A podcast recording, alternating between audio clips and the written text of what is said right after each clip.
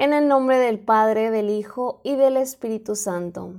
Del Santo Evangelio según San Lucas. En aquel tiempo, cuando Jesús se acercaba a Jericó, un ciego estaba sentado a un lado del camino, pidiendo limosna.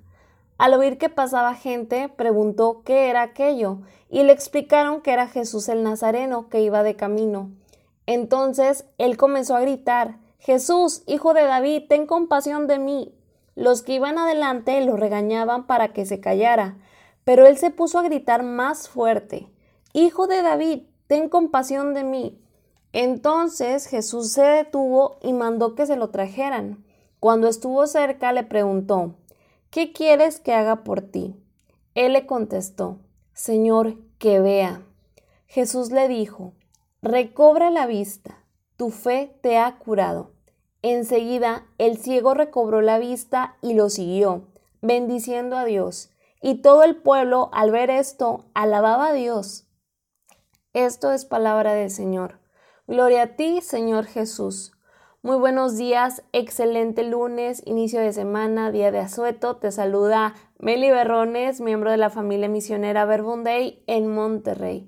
Y te estoy compartiendo estas palabras de vida, claro que sí para que iniciemos nuestra semana, nuestro día, escuchando la palabra de Dios y nos dejemos iluminar con las novedades que Jesús obra en nuestra vida. Pues en este caso, la lectura nos presenta este pasaje que ya muchas veces hemos escuchado, quizá, esta curación del ciego de Jericó, ¿verdad? Este hombre que escucha que Jesús está por el camino y se pone a gritarle, ¿verdad? Hijo de David, ten compasión de mí. Y bueno, había mucha muchedumbre, ¿verdad? Me imagino que había mucha gente.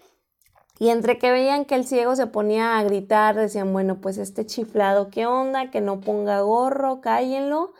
Y justo a pesar de que intentaron callarlo, que intentaron como que Jesús no pusiera atención, ¿verdad? En los gritos de este, de este pobre hombre, en realidad es que Jesús se detiene y pide que se lo acerquen, pide, lo, lo manda a traer consigo. Y ya cuando está cerca, Jesús le hace una pregunta súper importante. ¿Qué quieres que haga por ti? Y fíjense que, como les decía, quizá hemos escuchado más de una vez este, este relato, sin embargo, realmente para mí, y yo se los comparto, es fascinante, es, es tan agradable poder contemplar la persona de Jesús, o sea, realmente imaginarle que se detiene, que se acerca, que, que va hasta este ciego y este ciego que, que, se ponía a gritar, ¿verdad? Quizá muchos habrán pensado que como un loco, en realidad son esos gritos desesperados y llenos de fe lo que le arrebatan un milagro al maestro. Así es, a base de gritos. Y no solamente a base de gritos, sino también a gritos de una fe viva. En realidad fue eso, esa gran fe y esa plena confianza en que Jesús podía. Jesús no pasa de largo, Jesús realmente escucha, Jesús se detiene. Me encanta como todos estos, eh, eh, estas acciones, como ver todos estos momentos de Jesús.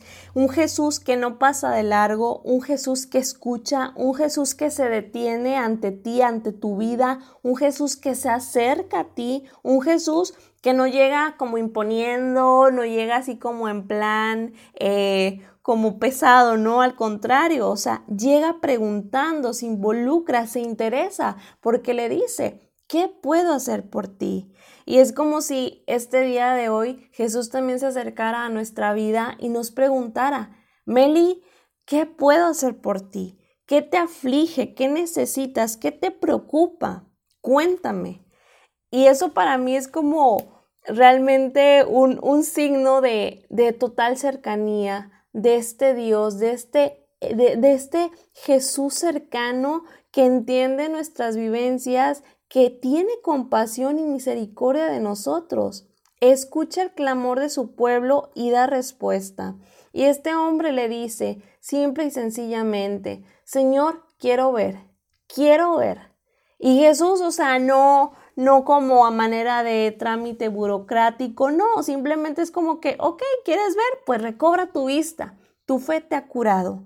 O sea, esto es tremendo, o sea, porque de verdad aquí la palabra eh, no nos dice si tuvieron más conversación, simplemente nos dice así como que, ok, recobra tu vista, tu fe te ha curado. Y en eso dice que el hombre recobró la vista, pues se levantó, siguió a Jesús y empezó a alabar a Dios, ¿no? Realmente yo veo ahí el lugar tan poderoso y tan valioso que Jesús le da a la fe. O sea, es que es por tu fe. O sea, Jesús ni siquiera se atreve a decir de que gracias a mí, o sea, es que es por mí, porque tuve compasión de ti. No, no, no, no. O sea, es por tu fe es que es tu fe la que te ha curado. Es esta fe, o sea, porque le dice, ¿verdad? Que se haga según tu fe.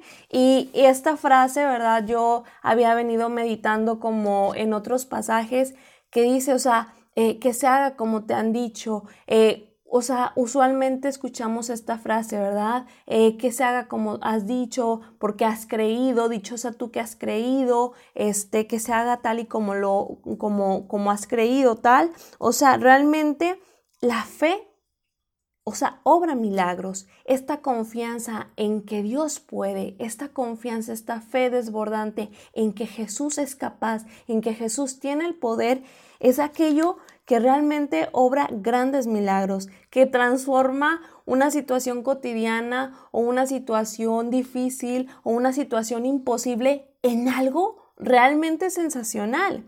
Y hoy más que nunca Jesús se acerca a nuestra vida atendiendo ese clamor tuyo, mío, nuestro, esa necesidad. Nos habla Jesús de esa disponibilidad, de esa cercanía, de esa intimidad contigo y conmigo, pero también para aquel que tiene fe.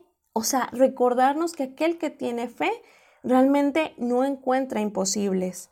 Que al igual que este hombre ciego, también tú y yo podamos contemplarle, podamos recobrar esa vista, ¿verdad? O acercarnos a Jesús y decirle, ¿sabes qué, Jesús? Esta es mi necesidad, ¿verdad? En este caso, yo también eh, era como ponerlo en oración pues que veamos, Señor.